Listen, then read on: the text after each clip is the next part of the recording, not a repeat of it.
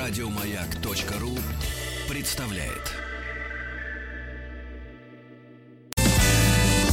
Физики и лирики. 100 минут у нас, друзья, сейчас будет недогуленных. Полчаса этому посвятим. У нас в гостях, как, при- как всегда, Виталий Егоров, популяризатор космонавтики. Виталий, привет. Очень будет у нас сложная тема. Я сейчас тебе расскажу, как я провел эксперимент до нашего эфира. У меня есть куча одноклассников, у нас есть общий чат. Кто-то из них работает в Германии, кто-то в Америке, кто-то остался в физике, кто-то остался в Новосибирске, работает в банковской сфере. Ну, короче, разные ребята. Вот я их спросил, скажите, вот российский космос сегодня это что? И там разгорелся спор страшнейший, потому что кто-то говорит, да у нас нет уже никакого космоса, да все, Илон Маск всем занимается сейчас. Кто-то говорит, да ты что, с ума сошел, до сих пор американцы на наших двигателях летают. Короче, полная неразбериха у людей в мозгах. Давай эту неразбериху попытаемся сегодня, э, собственно, убрать. Итак, э, российский космос сегодня. Что это такое? Ну, если смотреть по всей мировой космонавтике, то наш космос на третьем месте. И здесь э, можно, конечно, слышать другое, и оценки в более высокий уровень, и в более низкий уровень. Но реально, если посмотреть и по бюджетам, и по количеству ракетных запусков, и по составу технологий, и просто по количеству космических аппаратов в космосе, мы третьи. Так. Это объективно. Единственное, о чем мы Ну, пока... давай назовем сохраняем- первых двух. Америка и Китай, конечно. А, Америка, мы Китай мы. Так. Пока лидируем по количеству э, запускаемых людей в космос, э, но здесь уже возможности есть и у американцев, и у китайцев, и они сейчас активно развивают свои эти возможности. И э, вот новый корабль американский Дрейган, он четырехместный, а наш Союз трехместный. Ну, правда, наш Союз почаще летает. Э, ну, в общем, если говорить о достижениях, например, достижениях Роскосмоса, я считаю, что самое Так. значимое достижение, о котором можно говорить уверенно, хотя он этого не любит, то, что было э, сохранено огромное наследие советской космонавтики. Это вот прям реально Так. очень важно, и хотя этим не принято гордиться, но это действительно достижение, потому что масштабы космоса того времени были совсем иные, и финансирование этого космоса были совсем иные. И то, что все-таки удалось очень многое сохранить, не все, не сто процентов, но порядка там процентов э, 75-80, я думаю. И э, Алло, мы алло, можем... Виталий, не пропадай. Да-да-да. Алло, алло. Да-да-да, слышим, слышим, сейчас говори. А, да, и мы можем говорить о том, что они у нас есть, и мы можем это использовать для дальнейшего освоения космоса. И э, вот это важно. И по- благодаря тому, Так, что у сохра- нас это есть, сохранили старое. А что из нового? Делается какие-то проекты, может быть, Делает, по поводу э, двигателей? Два делается. слова скажи, кстати, по поводу, ну, что мы продавали, не продавали, были там у нас какие-то конверсии с Да, а, в 90-е годы очень сильно американцы постарались, чтобы сохранить нашу космонавтику, хотя у нас не любят тоже об этом вспоминать, но когда у нас практически на нуле было финансирование отрасли, э, американцы, ну, у них, конечно, свой был интерес, они не хотели, чтобы наши ракетчики разъехались по всяким третьим странам и поднимать космонавтику там. Поэтому они решили, Мгм. давай лучше русским будем давать деньги в России, чтобы они продолжали работать и заниматься своим космосом у себя дома. А, И они стали вкладывать и в нашу программу «Мир», и э, развивать коммерческое применение нашего космоса. В частности, были созданы российско-американские компании АЛС, «Морской старт», э, э, РД «Амрос», э, как раз компании, которые занимались продажей российских ракет на международном рынке. Ракет, как раз ракетных двигателей, если мы к ним уже приходим. Мгм, Э, И это открыло возможность как раз нашим производителям заниматься работой дома и зарабатывать на этом и под- поддерживать свое, как раз то самое сохранение технологии, о котором мы сейчас говорим. И более-менее уверенные, серьезные э, финансирования именно государственные нашей космонавтики пошли где-то в середине 2000-х годов, и с тех пор э, прежнее наследие, что сохранилось там благодаря международным контрактам, уже дополняется чем-то, что пытаются сохранять или развивать действительно э, на новом, на новом уровне. И вот здесь, э, ну, сейчас много говорят, там, э, корабль «Орел», э, ракета «Союз-5», «Союз-6». В принципе, «Орел», э, ну, его уже долго достаточно развивают, но причина, почему его развивают медленно, просто в том, что на сегодня есть корабль, способный э, выполнять полеты людей в космос, «Союз». И приоритет «Орла» не совсем очевиден. Э, единственный здесь смысл его создавать, такой значимый, это полет на Луну. Но поскольку сама лунная программа, именно пилотируемая, у нас не принята, э, то и э, создавать этот корабль тоже, в общем, не, не считается необходимым прямо сейчас. И ну, здесь... а вот эта покупка и передача технологий, там, ракетные двигатели сегодня остановлена по причине санкций, насколько я понимаю. Нет, как раз а, американцы хитро сделали. Они запретили сва- поставки своей электроники в Россию, но при этом а, не отказываются от поставок российских двигателей в США. Там они тоже планируют все это при- при- прекращать а, через несколько лет, но пока а, контракты старые действуют и э, поставки двигателей продолжаются. Так. Про да, какие-то про... проекты российские. Вот я знаю, что есть проект «Эфир». Э, что это за проект? Расскажи в двух словах. Э, есть несколько проектов, которые такие масштабные, э, которые в Роскосмосу как раз важны для того, чтобы получить дополнительные средства на развитие новых технологий. Вот сначала говорили «Эфир», потом его переименовали в «Сферу», и он уже такой более значимый по количеству и разнообразию тех действий, которые он может выполнять. Эфир это считался просто низкоорбитальный интернет.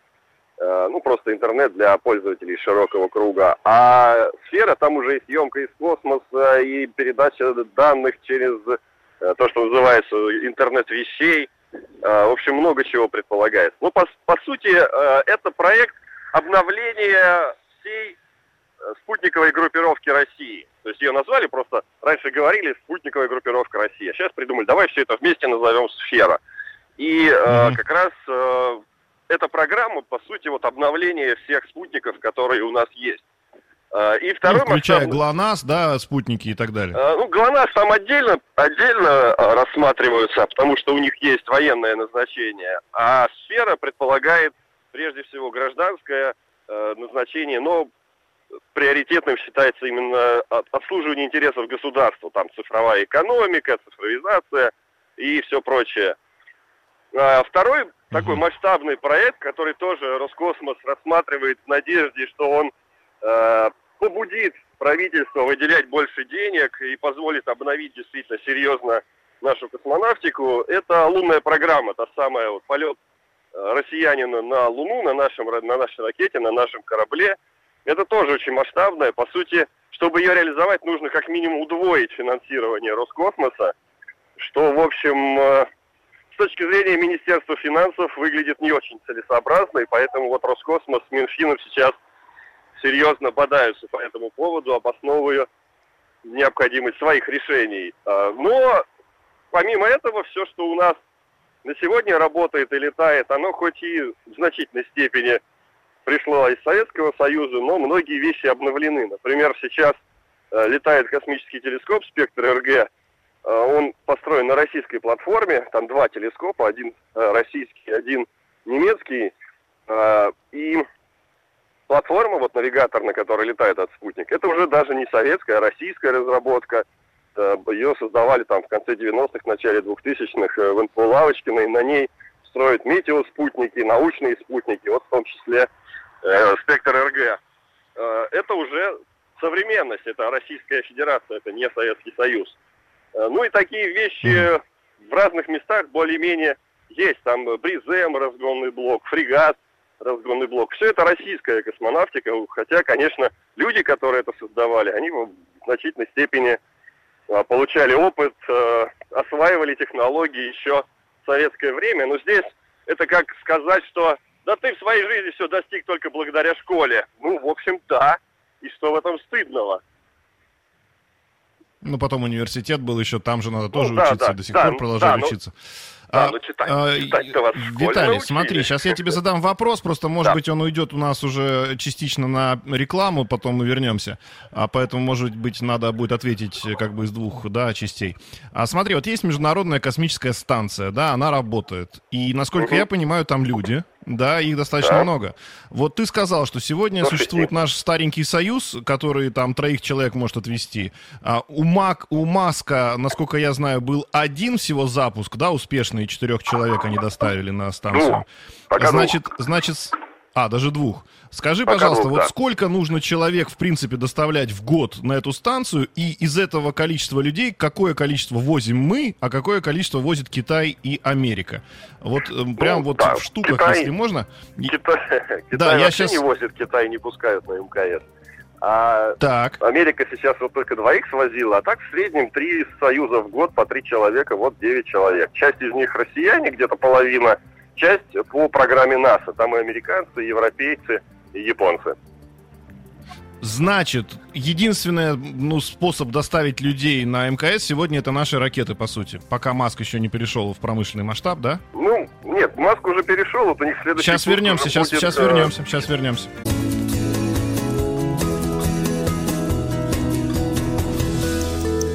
100 минут по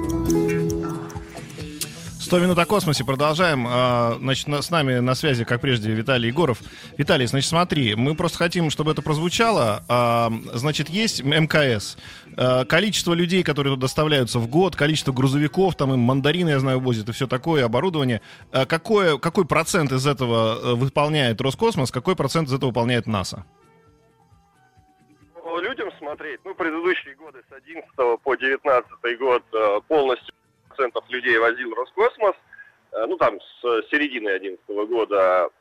Потом э, вот сейчас первые два астронавта долетели, а если мы говорим, что 9 человек в год нужно доставлять, э, вот получается сколько? Процентов 20 американцев на себя взяли. Но следующий рейс у них уже 4 человека, а это практически чуть меньше половины, то есть там 40 процентов. И если у них еще один полет, ну в этом-то году вряд ли, а в следующем, наверное, у них будет два полета, как минимум э, снова Dragon и, возможно, Starliner уже с людьми тоже полетит в испытательном полете. Ну, они уже доведут ну... свое... В следующем или через год они точно доведут свою долю до э, 50%, а может быть и больше станут возить, чтобы больше можно было экспериментов делать. Если вот говорить скажи, у меня вопрос, вопрос да. конечно, по грузовикам, да, еще скажи, вот про Если тем протонам, по грузовикам, то где-то, где-то, не протоном, прогрессом их просто путают Прогресс. и то, и то на букву П. да, протон да, это, тяжелая ракета. Я. Прогресс и а, по тоже там 3-4 летали, раньше 4-5, то есть сейчас а, снабжение где-то процентов на 40, наверное, а, нашими грузовиками обеспечивается, потому что грузовики были и до этого не только российские, были европейские ATV, есть японские HTV, Э, и сейчас вот еще американские частные, Dragon и Cygnus, э, все они занимаются грузоперевозками уже несколько лет и успешно, и здесь э, Россия не была монополистом. Вот у меня вопрос такой, но скорее, конечно, он не к тебе, скорее к Роскосмосу. Вот когда запускается что-нибудь у Илона Маска, то там идет прямая трансляция, весь мир смотрит, у нас смотрит, у них смотрят, с замиранием сердца, все это так обсуждают. А при этом мы, как э, я только что понял из твоего разговора, там порядка 70% или 80% выполняем этой же задачи, пилотируемой на этот же МКС, и никто про это не знает. Ну, грубо говоря, нет такого пиара, что вот они, конечно, молодцы, двух отвезли, но так мы остальных же возим до сих пор, и без проблем.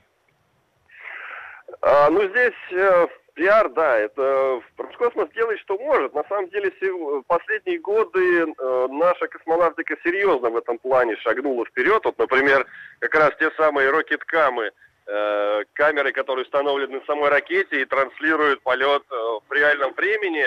Такое раньше у нас не показывали. Э, просто ракета улетела в небо в точку, и все, на этом трансляция закончена. Только там текстово идут.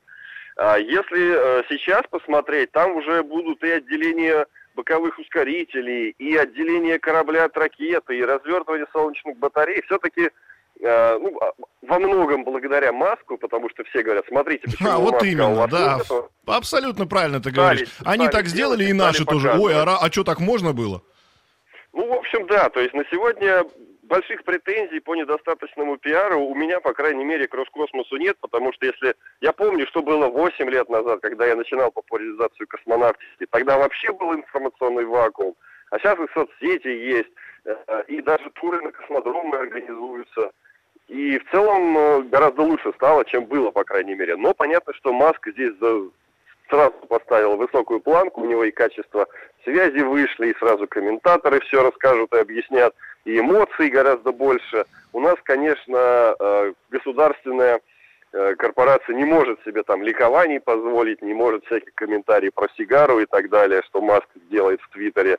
Но при этом стараются как могут. Ну, понятно. Энергия Буран. Закончилась эта тема? Не будут восстанавливать или, или есть какие-то попытки?